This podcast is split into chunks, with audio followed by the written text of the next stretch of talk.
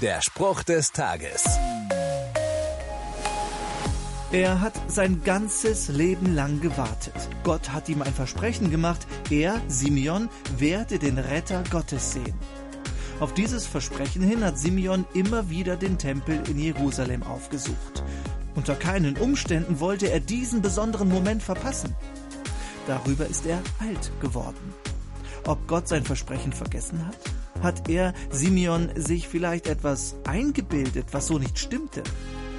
Eines Tages aber ist es soweit. Gott offenbart Simeon, das Neugeborene, das ein junges Ehepaar im Tempel weihen möchte, ist der versprochene Retter.